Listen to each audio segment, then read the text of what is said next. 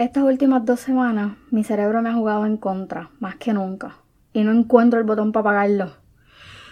Ay, Dios mío, siento que me estoy volviendo loca.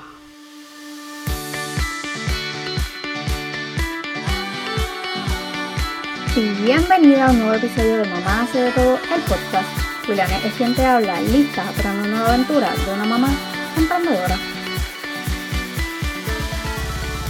Hola belleza y bienvenida oficialmente a un nuevo episodio de este podcast. Yo como siempre feliz, contenta y agradecida por un nuevo día para poder seguir emprendiendo y estar un paso más cerca de mis sueños. Hoy te voy a hablar desde lo más profundo de mi corazón y no pienso quedarme con absolutamente nada porque definitivamente necesito ventilar.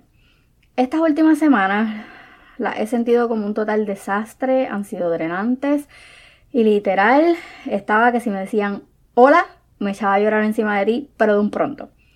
Creo que el ADHD, la depresión y la ansiedad juntos en mí han sido una cosa pero súper caótica en mi vida.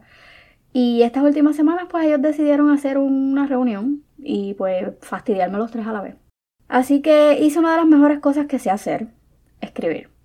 Este es uno de mis skills favoritos cuando el burnout me ataca. Y hoy te la quiero leer a ti, mamá.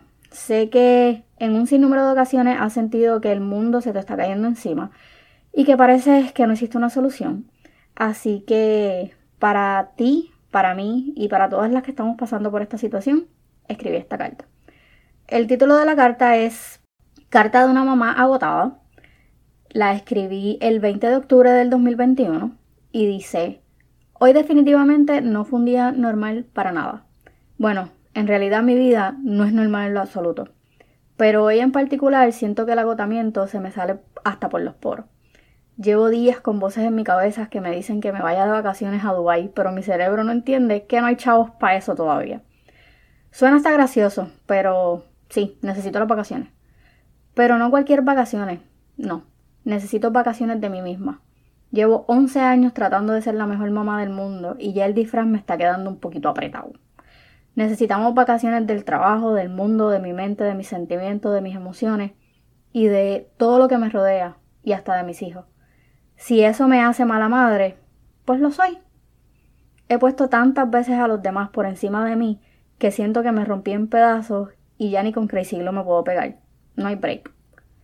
Me da risa y ganas de llorar a la vez cuando la gente me pregunta cómo estoy y cuando les contesto, cansada, me dicen que duerma. No, ese no es el tipo de cansancio que tengo. No es sueño. Y una siesta no lo va a arreglar. No abriré mis ojos y todo estará bien. Las voces no se van a apagar por dormir. Estoy agotada física, mental y emocionalmente. Mi zona segura ya no lo es. Antes cuando me sentía a punto de estallar, corría a mi closet y tenía mi cry cry moment.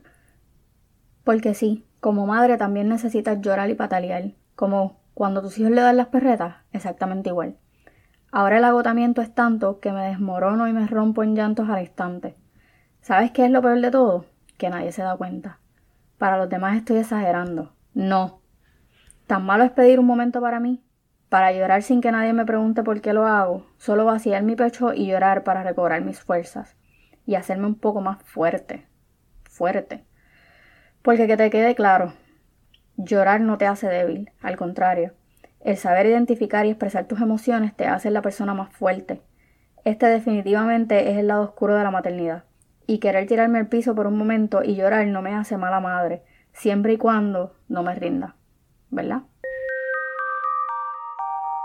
He tenido una semana súper fuerte y ese fue el fin de la carta. Creo que fue un momento en el que me hundí bastante en una oscuridad y no sabía ni, ni por qué me sentía así a veces es bueno uno detenerse y poder vaciar todo lo que tienes en tu cabeza, porque lo he dicho en otros episodios, ser madre es bello, es hermoso, pero también tiene su lado oscuro, también tiene sus complicaciones.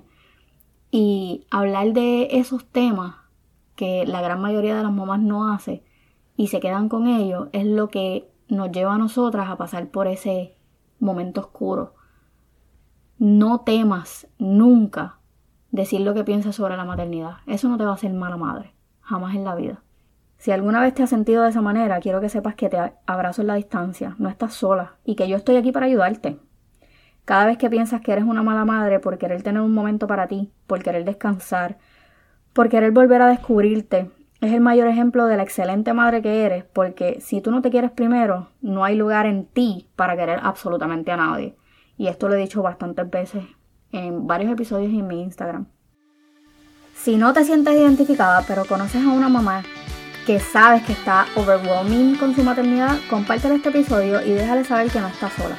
De paso, pregúntale genuinamente cómo ella está y luego escúchala. Créeme que lo va a valorar.